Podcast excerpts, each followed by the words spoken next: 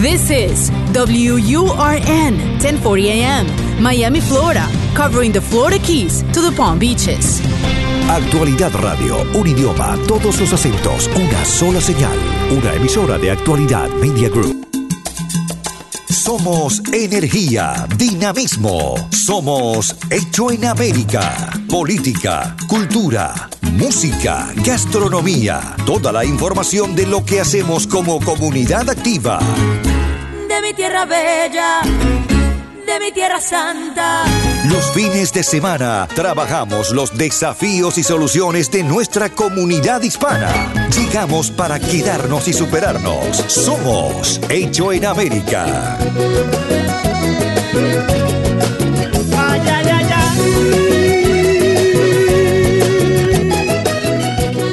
En las últimas horas hemos visto un país como la República Argentina pasar por un proceso electoral que marca un antes y un después, no solo en la vida política local de Argentina, sino a Argentina como referente del crecimiento en un país eh, dentro del marco de América Latina. Vamos a hablar con dos analistas importantísimos que conocen la letra chica de la actividad política en su país y en relación con América Latina. Yo soy Diego Vaz y esto es Hecho en América.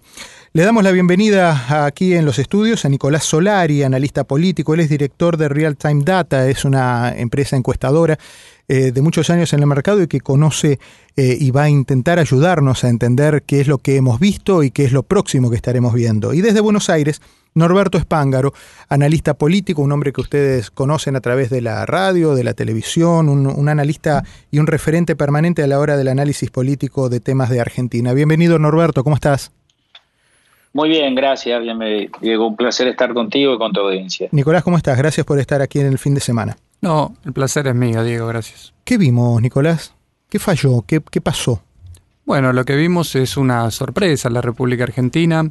Los encuestas, los estudios demoscópicos estaban hablando de una elección ajustada con una ventaja de los Fernández de 3-4 puntos y lo que terminamos viendo es que la fórmula de Alberto Fernández y de la expresidenta Cristina Fernández de Kirchner logró una ventaja muy importante del orden de los 15 puntos sobre el actual presidente de la República Argentina, Mauricio Macri.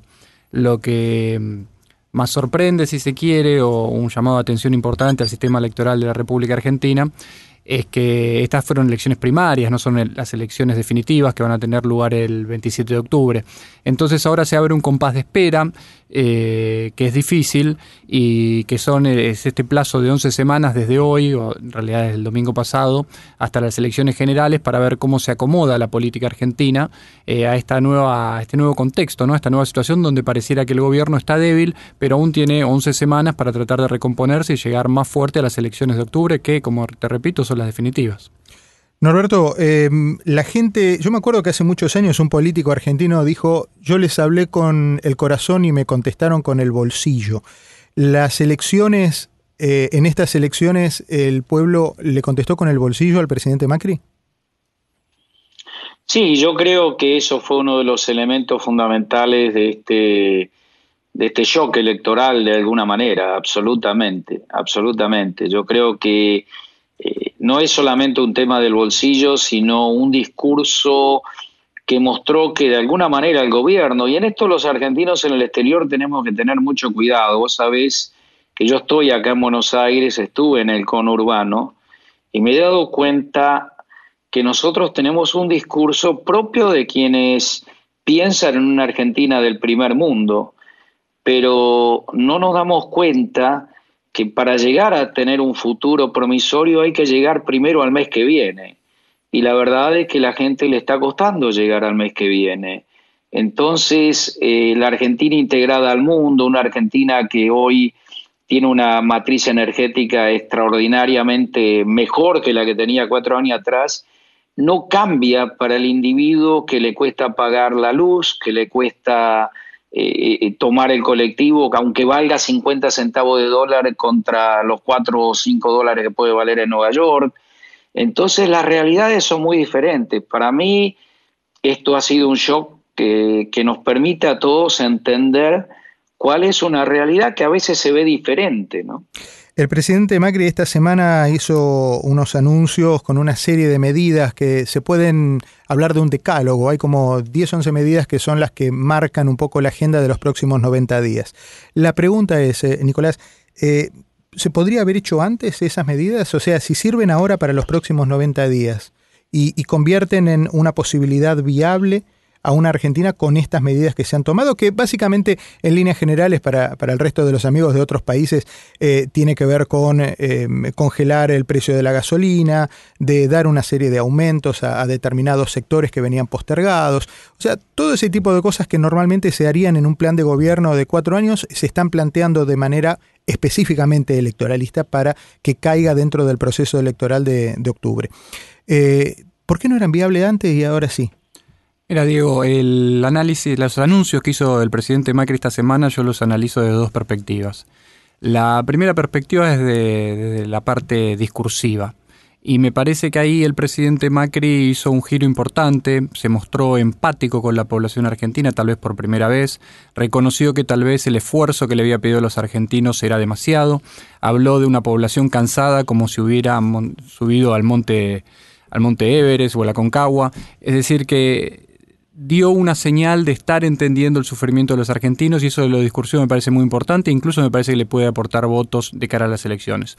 La segunda parte del análisis tiene que ver con las medidas económicas, ahí me parece que son medidas electoralistas, por supuesto, se entienden dentro del marco de la campaña, me parece que son una continuación de medidas que ya venía tomando el gobierno en los últimos tres, cuatro meses, no las vamos a, detallar acá, pero básicamente tiene que ver con poner mucho dinero en el bolsillo de los argentinos para fomentar el consumo.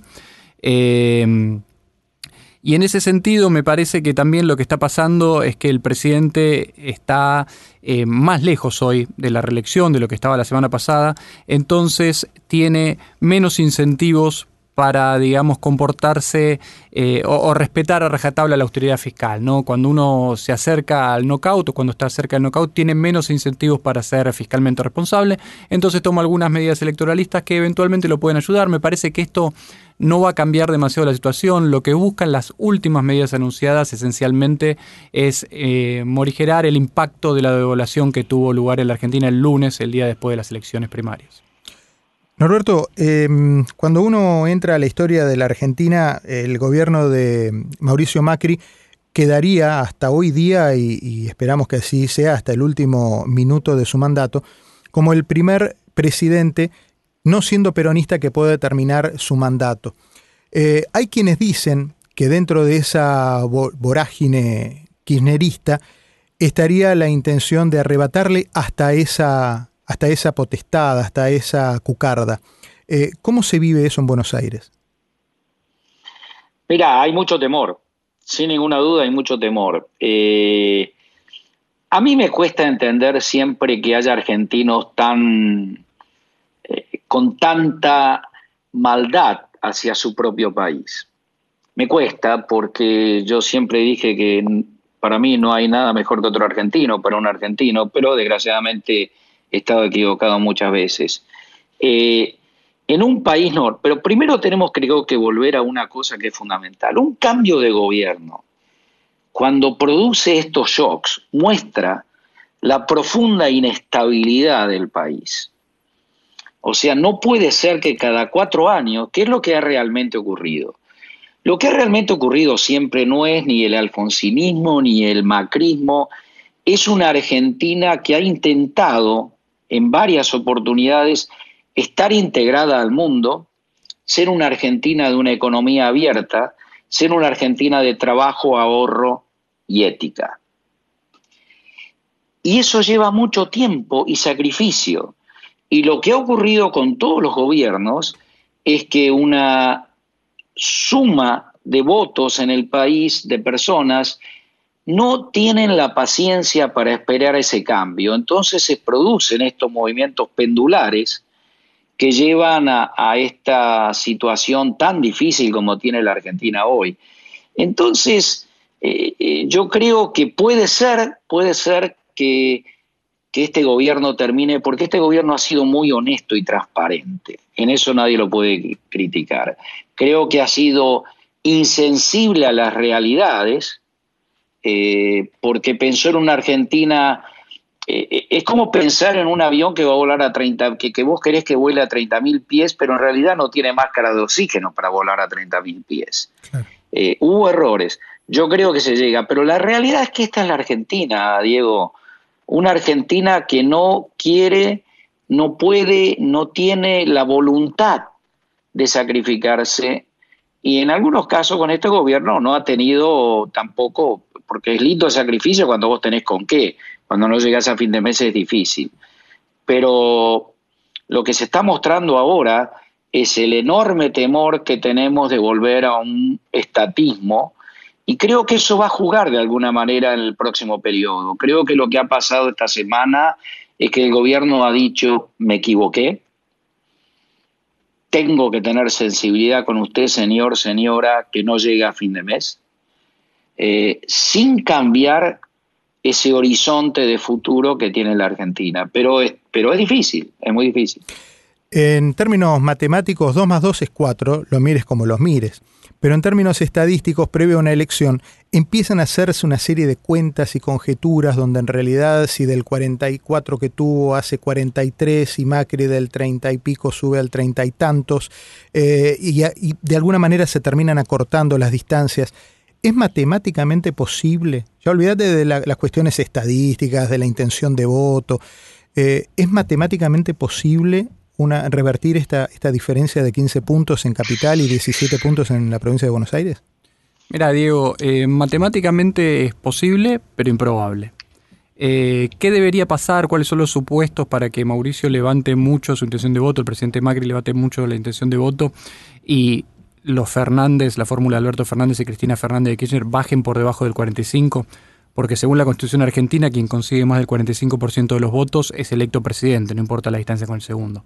Entonces, ¿qué debería pasar? Deberían pasar varias cosas. Yo creo que por lo menos hay cuatro puntos importantes que tenemos que decir. Primero, debería subir mucho la participación electoral en la Argentina. En las primarias fue alrededor del 76%. Necesitamos que esa, esa masa de votantes suba por lo menos hasta el 81% para que el total de votos de la fórmula de Fernández se reduzca considerablemente a por debajo del 45%.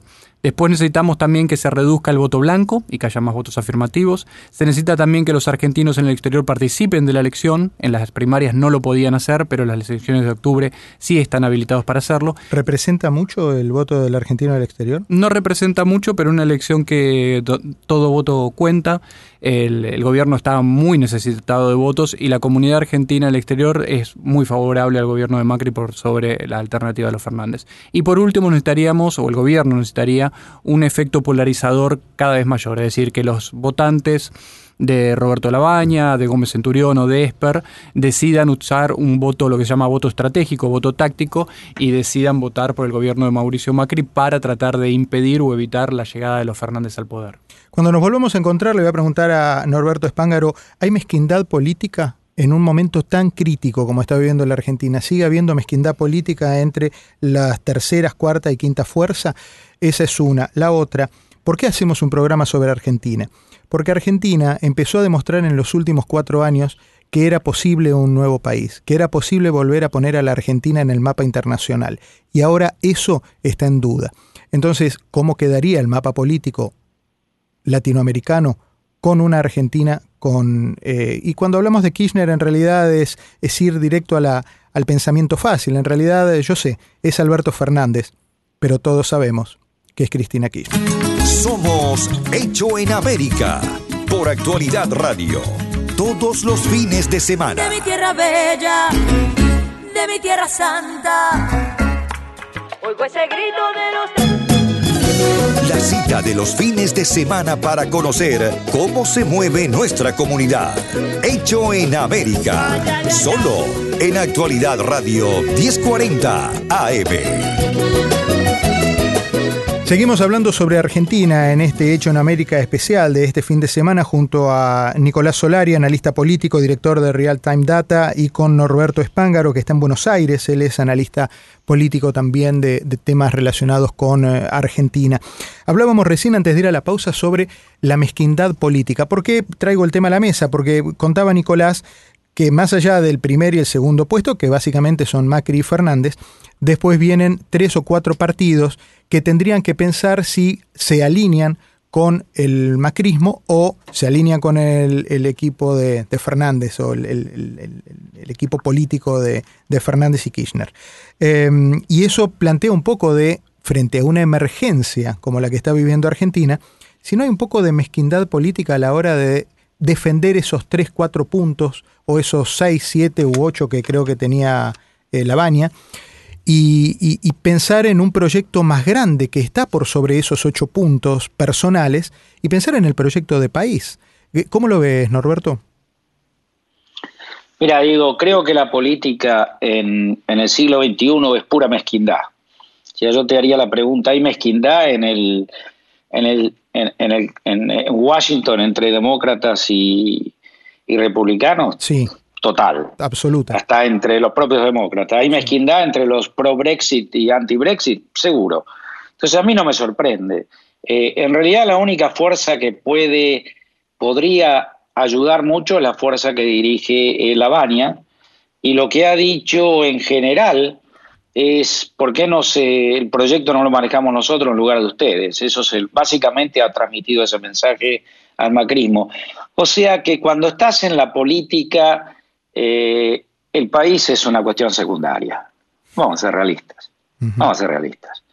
Eh, así que yo no creo que eso llegue a, ningún término que sea realmente favorable. Para mí lo más importante, siguiendo lo que comentó Solari en el, en el bloque anterior, es que parte de lo que necesitamos es que mucha de la gente que votó en protesta por Fernández eh, a raíz de lo que ha sucedido en todas estas semanas y de acuerdo al nuevo discurso del presidente que dice, entiendo que les pedí subir el Aconcagua y eso es demasiado, eh, entienda ahora que lo que está en juego es un proyecto de país y que eh, el presidente ha sido sensible en las dificultades que su programa tenía, por lo cual lo está cambiando pero que el modelo todavía de país debe seguir de alguna manera intacto. Entonces, creo que numerológicamente es necesario que algunos que votaron por la fórmula Fernández Fernández pasen a votar por, por, el grupo de por Macri y Pichetto, eh, porque si no va a ser muy difícil remontarlo. Eh, si ponemos el tema que, nos trae hoy a, hablar de Argentina en el marco de América Latina, Nicolás, eh, ¿cómo sería, cómo, cómo imaginamos, eh, si fuera posible imaginarlo, o volver a recordar lo que es una Argentina en manos de, de Fernández y Fernández?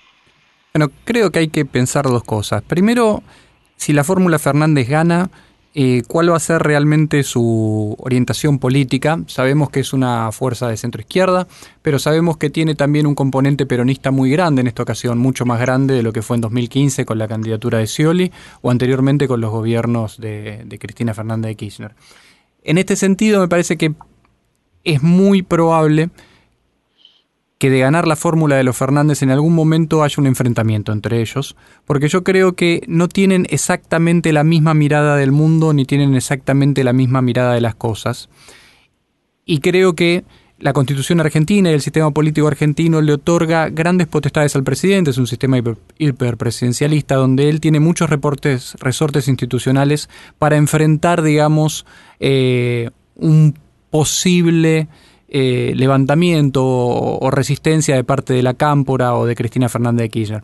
Entonces me parece que ahí hay primero una cuestión de perfil de un gobierno de los Fernández, si va a estar más presente la impronta de Alberto Fernández o, la, más presente la impronta de Cristina Fernández de Kirchner, que como te digo creo que no son exactamente lo mismo y me parece que tienen matices importantes y diferencias importantes. pero en, ese sentido, la, la, sensación que da, y de acuerdo a los antecedentes, esto no, no es a favor o en contra de unos o de otros, son los hechos de la realidad y los vamos tratando de poner en este nuevo escenario político. A la luz de los antecedentes, esto es el cuento del escorpión y el sapo. Eh, en, un, en, un, tira y afloje entre Fernández de Kirchner y, y, Alberto Fernández, ¿quién crees que puede llegar a ganar? Es interesante la pregunta, por supuesto que no tenemos la respuesta, lo que sabemos es con lo que cuenta cada uno. Alberto Fernández eventualmente contaría con los resortes institucionales que le da el presidencialismo. El presidente argentino es un presidente muy poderoso en el marco del sistema político nacional. ¿Qué tendría Cristina Fernández de Kirchner? Los votos, mucho más votos que Alberto, porque Alberto no es una figura carismática, nunca ha sido candidato, no tenía caudal electoral propio, es decir, son, es la disputa entre una candidata electoralmente fuerte y un presidente institucionalmente fuerte o políticamente fuerte. Eh, tenemos experiencias del pasado, la, última que podemos recordar fue el enfrentamiento entre Néstor Kirchner y Eduardo Dualde. Si recuerdan, Eduardo Dualde fue el padrino de la llegada al poder de Néstor Kirchner. Eh, el entendimiento, el acuerdo, el consenso duró dos años y en las elecciones de medio término del primer mandato ya se enfrentaron ambos dos y el ganador fue en esa ocasión eh, Néstor Kirchner. Claro, Néstor Kirchner había llegado como un presidente ignoto, como un gobernador ignoto a la Casa Rosada, pero rápidamente se hizo de un apoyo popular muy, muy importante y con eso logró doblegar a Eduardo Dualde, incluso en la provincia de Buenos Aires, que era el bastión dualdista.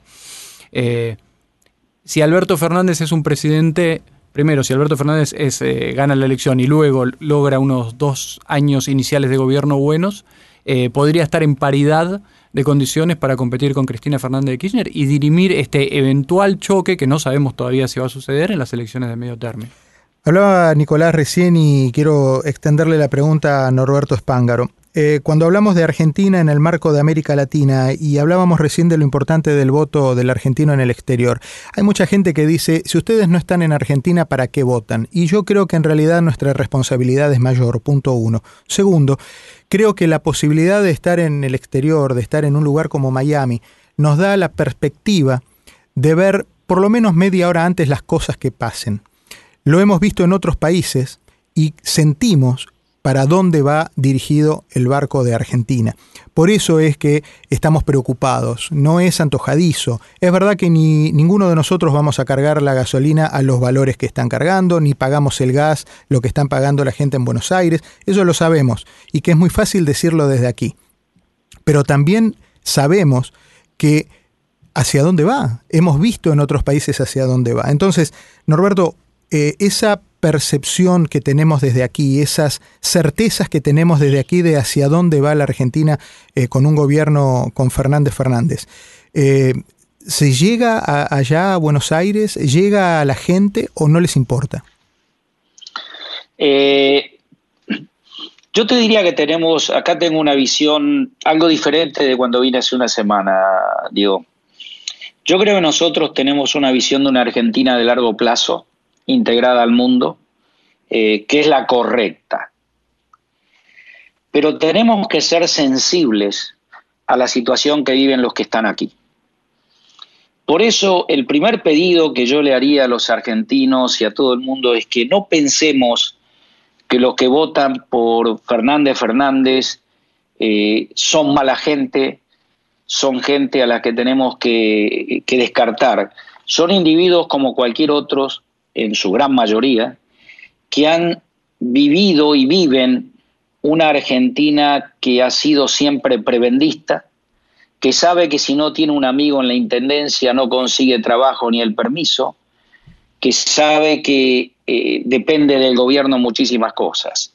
Lo que tenemos que tratar de hacer con nuestro voto es reforzar esa Argentina de largo plazo y respetar las necesidades de la Argentina del corto plazo. Y hoy eh, creo que el, presidente en esta semana lo ha entendido y con nuestro voto lo vamos a ayudar a transmitir eso. Pero yo pido, porque yo lo veo en las redes sociales, respetemos, porque ese individuo que desgraciadamente va a una escuela que está derruida o que no tiene una cloaca, eh, para él tiene mucho merecimiento que le den la entrada gratis para ir a ver al fútbol o comer un choripán. Y, es su vida, y es su vida. Entonces, eh, tenemos que entenderla, respetarla y hacerle de a poco entender que hay una vida mejor. Eso es como veo. Entonces, en octubre tenemos que votar, tenemos que votar porque nuestro voto es nuestra expresión y no vamos a hacer la gran diferencia probablemente, pero sí vamos a hacer una representatividad de un deseo de una Argentina mejor que está en el espíritu de aquellos que vemos el bosque, pero que a veces no tenemos que estar en la sombra del árbol. Hay muchos eh, hermanos latinoamericanos que han buscado en Argentina un refugio, fundamentalmente eh, venezolanos. Eh, algunos decían, ya empezaban a correr en las redes sociales algunas ironías que decían, pobres venezolanos, tienen la segunda mudanza en menos de un año porque hablaban de quienes dejaron Venezuela buscando Argentina y que ahora también van a tener que irse de Argentina, porque empiezan los temores de las relaciones históricas entre eh, Kirchner y, Maduro y Kirchner y Venezuela y, la otra época de las relaciones entre Argentina y Venezuela. Y eso también genera ansiedad y expectativa. Eh, ¿Qué mensaje tenés, eh, Nicolás, vos desde aquí, y cierro también después con Norberto, para esos inmigrantes que fueron buscando un futuro en Argentina y que ahora se encuentran con este viandazo político?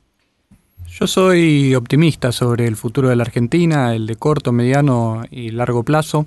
Eh, me parece que la Argentina tiene una diferencia absoluta con Venezuela, con Cuba o con otros países que podemos pensar, que es fundamentalmente que las elecciones funcionan, las elecciones son libres y quien gana la elección gobierna. La alternativa, la alternancia democrática es buena, eh, fortalece las instituciones, eh, por más que a veces uno piense que se está volviendo a foja cero y se está empezando todo de nuevo, la verdad que la experiencia democrática y la madurez democrática se va ganando así, se va ganando con elecciones y con alternancia del poder.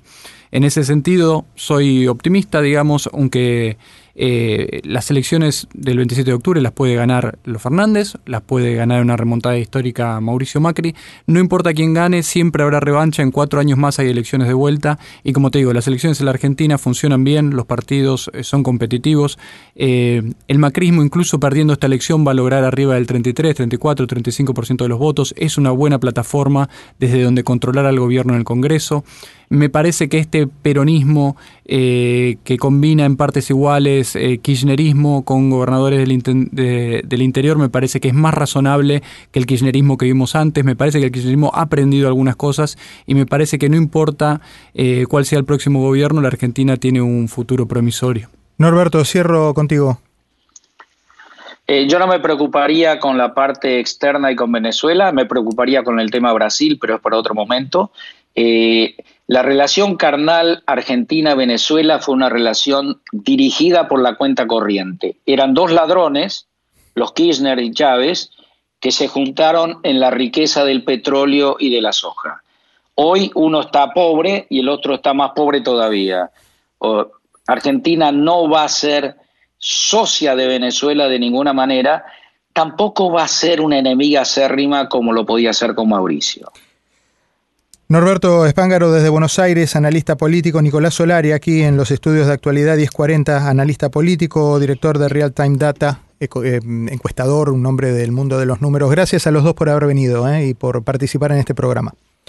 Y a ustedes el encuentro, como siempre, la semana que viene y como les digo habitualmente, páselo bien.